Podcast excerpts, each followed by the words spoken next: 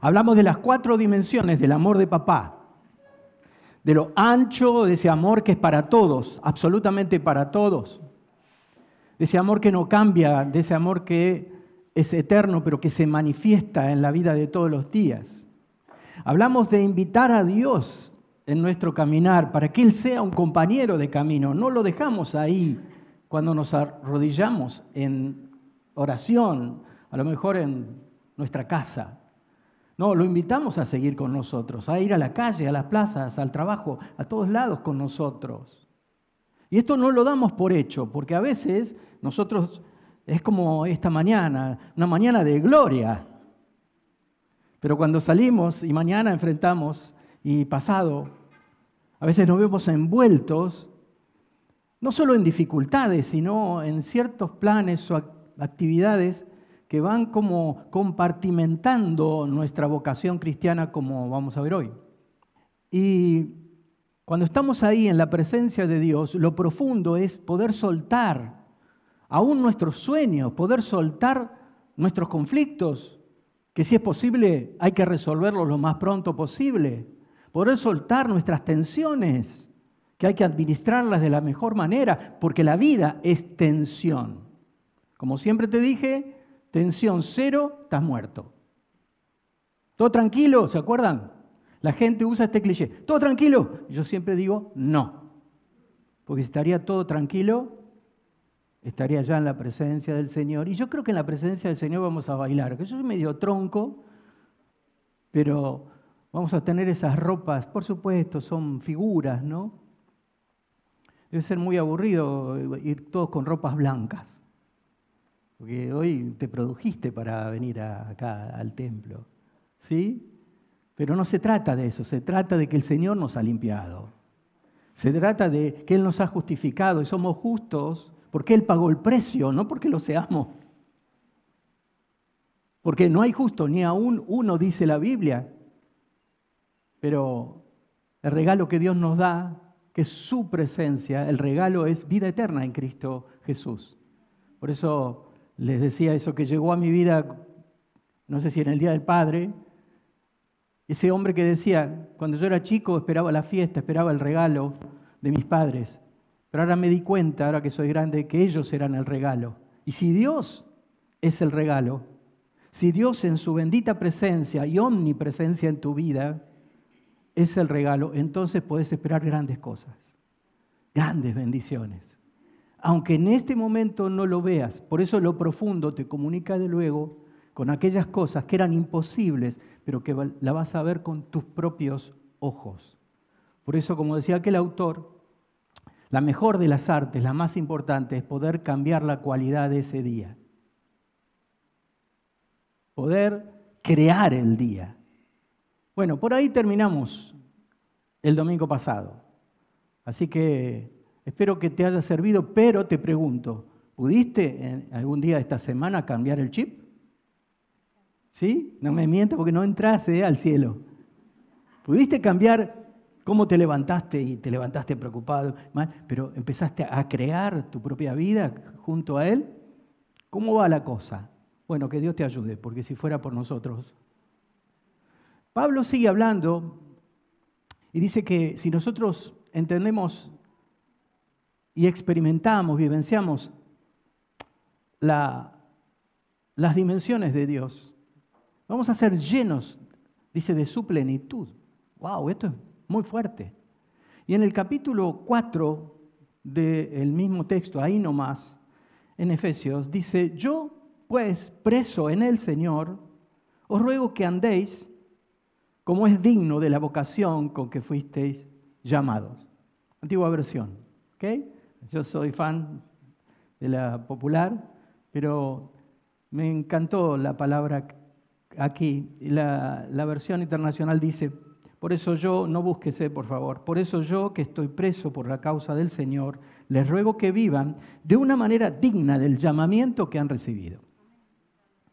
Porque la vocación tiene que, que ver con el llamamiento. Ahora, ese llamado que Dios nos hizo, como nosotros compartimentamos la vida, si primero eh, nos salvó, después este, eh, bueno, va trabajando con nosotros, eh, perdemos la, la, totalidad en uno, perdemos la unidad. ¿Qué significa eso? Es como cuando dividimos al hombre en espíritu, alma, cuerpo, pero el hombre es todo eso al mismo tiempo.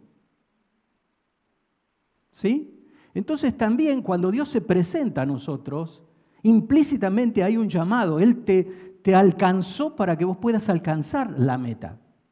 Esta es la idea pero nosotros lo dividimos. A veces hacemos esperar a personas hasta que estén remaduras en la fe y resulta que hay tipos en la calle que saben dos palabras de cristianismo y le hablan a otros y esa persona termina conociendo a Dios. Ahora, lo que quiero rescatar es esto de dignificar el llamado. Les ruego que sean dignos de la vocación con que fueron llamados, llamadas. Lo que quiero rescatar es el valor que tiene el llamado, que es implícitamente la vocación. Cuando vos mirás alrededor o mirás tu propia vida, te vas a dar cuenta aquellas palabras que, por ejemplo, la gente dice, eh, la música es su vida, el deporte es su vida, en, nuestro medio el fútbol es su vida. Yo tenía un amigo al cual le, yo estaba, lo tenía en la mira como para, y, le hablaba siempre de Jesús, pero el objetivo de su vida era seguir a su cuadro favorito. No importa qué cuadro, para que no se distraigan y acá no haya... ¿No? Y así, él estando en un tren con la barra y qué sé yo, se cayó del tren y se, viste, fue una gran frustración para mí porque nos habíamos citado en una confitería y yo le estaba hablando del Señor y tenía el remate, digo, esta semana, y esa semana Él partió. Espero que a la presencia del Señor. Ahora, el deporte es su vida, el fútbol es su vida. Vive para su trabajo. ¿Cómo te identifica la gente? Cuando te ve, ¿qué ve? Mujer te veo, hombre te veo. ¿No? Ahora, cuando Dios te ve, ¿qué ve? Cuando los demás que te rodean te ven, ¿qué ven? ¿Cómo te leen? ¿Mm? Bueno, en el caso del llamamiento que Dios te hizo y la vocación con que fuiste llamado, llamada, tiene que ver que vos tenés una conciencia que a veces está dormida, una conciencia especial que Dios te dio. La vocación es algo que golpea el corazón, para decirte lo más poético. Es algo que no tiene que ver con lo que sabes hacer. Hay mucha gente que hace muy bien su trabajo, pero no tiene vocación con lo que hace. Más allá de las truchadas que hay a veces entre los profesionales o las cosas que a veces nos asombran, ¿no? Pero no se trata de saber hacer, se trata de otra cosa. No se trata incluso de conocer la Biblia de memoria, se trata de otra cosa. Por eso nosotros estamos llamados a dignificar nuestra vocación a entender que Dios nos ha llamado con un propósito y esa conciencia que muchas veces está dormida debe despertar. Por eso la palabra dice, despiértate, casi en un imperativo. Tú que duermes y te alumbrará el Señor. ¡Wow! A mí me lo dijo muchas veces. ¿Cómo me gustaba la cama? ¡Ay, qué lindo! Si pudiera dormir 12 horas de corrido y descansar a la vez, sería maravilloso.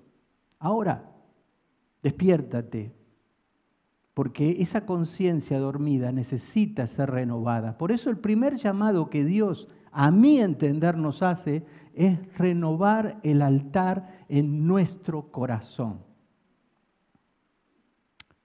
No hay otro principio de los principios, porque no se trata, este es un hermoso templo, como siempre decimos, auditorio, pero Él quiere renovar el altar en tu corazón. Y renovar el altar en nuestro corazón significa Te voy a decir algo raro, saber morir. Como dijo Jesús, si el grano de trigo no cae en tierra y muere, no puede dar fruto. Es una muerte con propósito.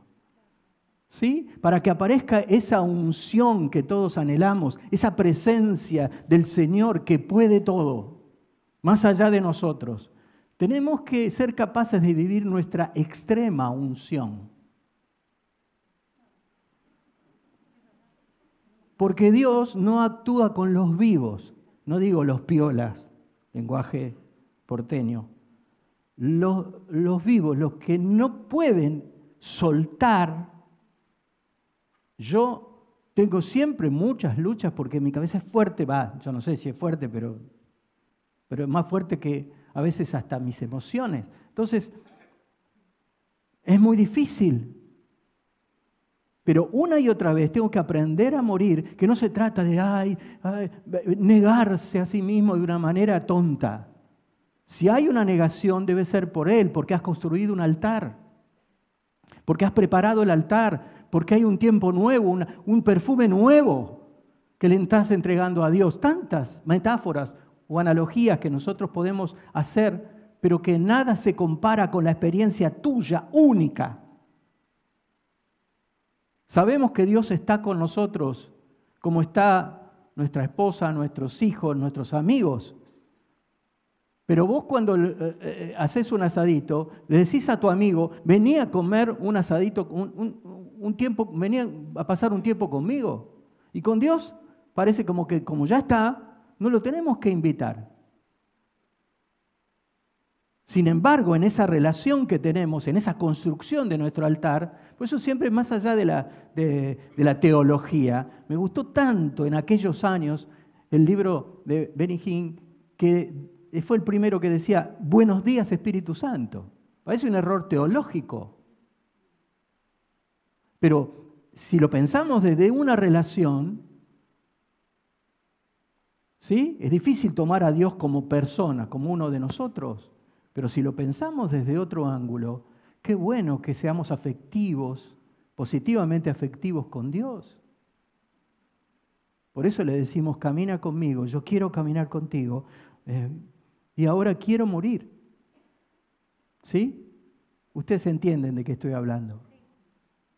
Quiero morir para que tú vivas. Renovar el altar es saber que fuimos llamados, queridos, a ganar muchas batallas. Decirle a tu hermano, antes que se duerma con el pastor, vamos a ganar muchas batallas. Decíselo enfáticamente.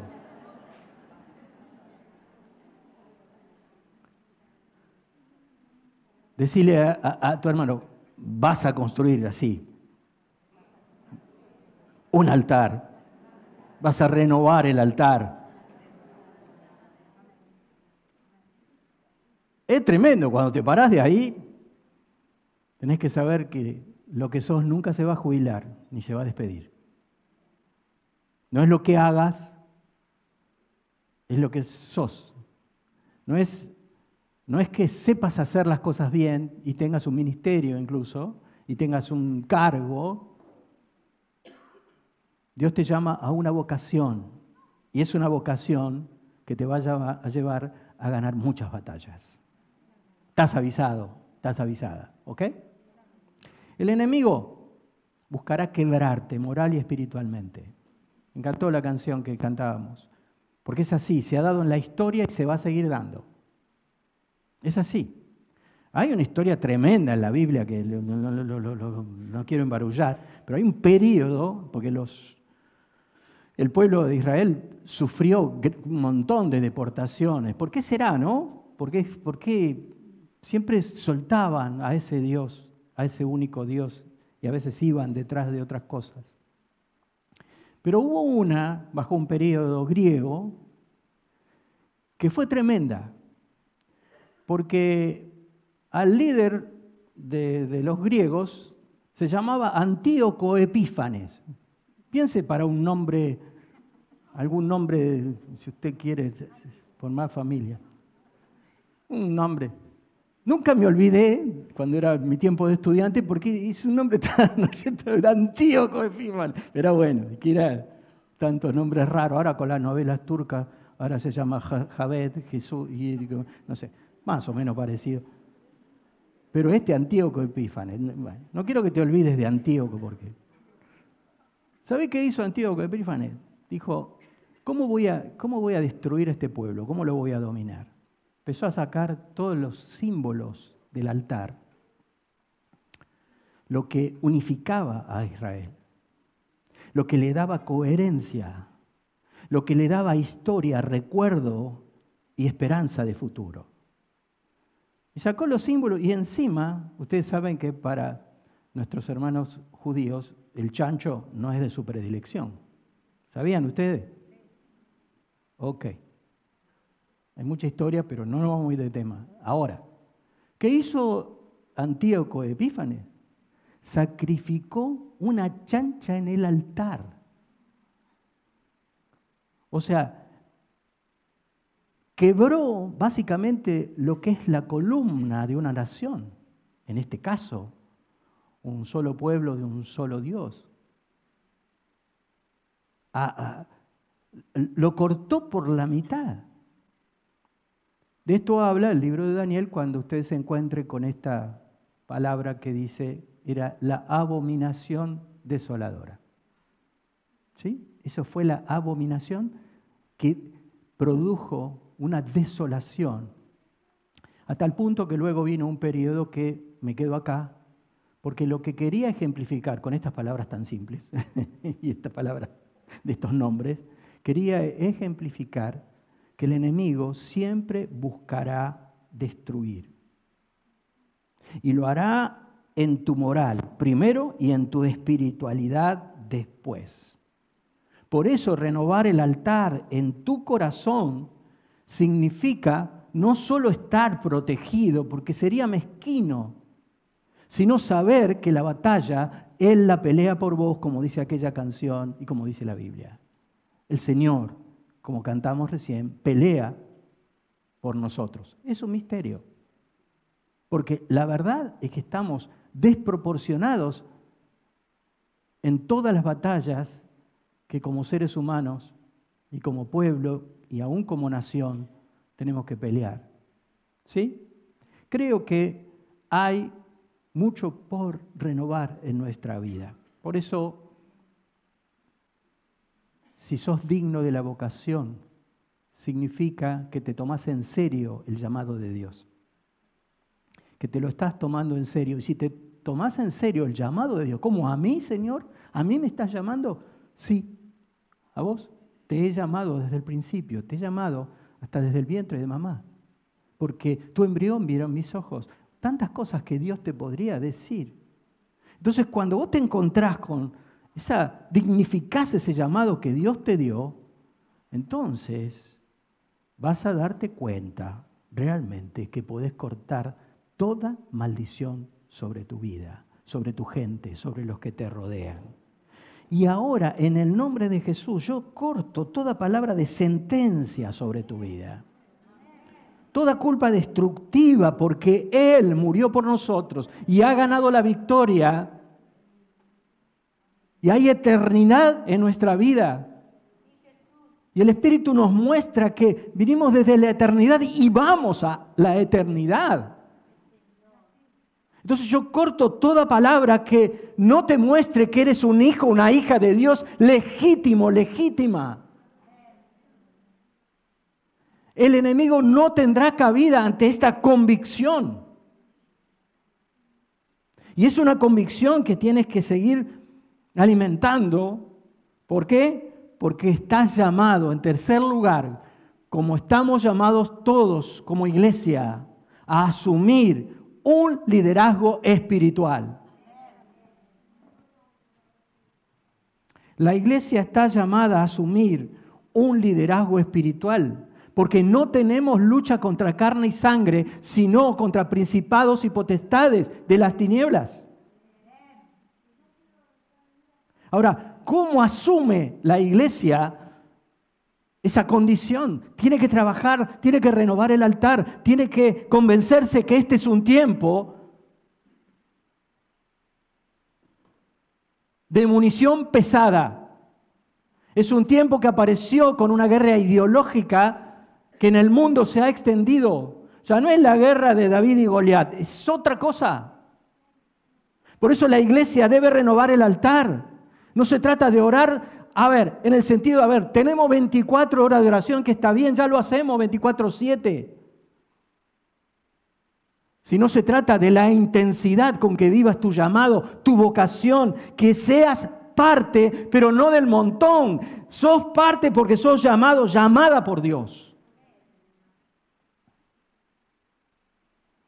En el tiempo de Elías, todos conocen muchas de estas historias, ¿no? Historias que la Biblia nos cuenta, era como la sombra de, de lo que vendría.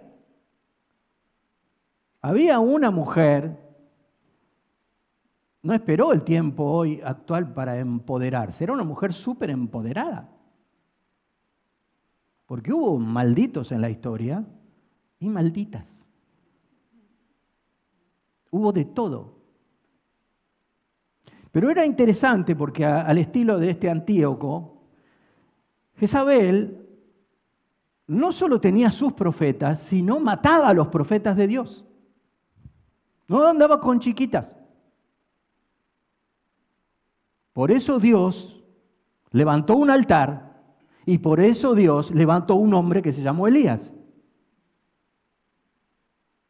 Ahora, yo no estoy en un tiempo, el Mesías ya vino, va a volver cuando se le ocurra, pero tiene a su iglesia, es su cuerpo.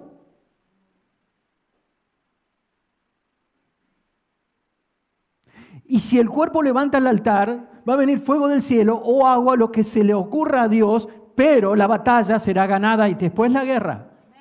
Porque ninguna arma forjada prevalecerá. Aunque el enemigo va a venir como un torbellino, aunque ande alrededor como un león rugiente, hay uno mucho más poderoso, el león de Judá que ha vencido, según la palabra de Dios. Así que nosotros lo, declaramos esta mañana. Contra toda tiniebla, contra toda desolación, nosotros no solo creemos, sino activamos ese llamado tremendo que tiene la iglesia y junto a las demás iglesias en el mundo, vamos a confesar, como dice Pablo posteriormente en la carta, esa fe, ese bautismo, esa incluso ese llamado a la unidad que a los argentinos nos cuesta tanto. Tres argentinos, cuatro opiniones. Pero eso no pasa solo en el mundo, pasa en las iglesias. Yo bendigo a las iglesias, no bendigo a, las que predican cualquier cosa, porque no. Porque son parte de nuestro cuerpo. Ahora nosotros, nuestra responsabilidad está aquí de ser una iglesia que lidere espiritualmente, aunque no esté alguno de nosotros en un cargo público o en algún cargo que pueda hacer una diferencia. La desproporción es enorme, pero el poder de Dios es grande. Y lo tenemos que creer. Mira, a veces Dios viene revestido de conflicto. Pero ahí está la oportunidad. Ahí está la oportunidad. Y la iglesia va a ver. ¿Sabes por qué? Porque no es un pequeño pueblo muy feliz, como decía aquel himno que tanto hemos criticado, pobre, ¿no?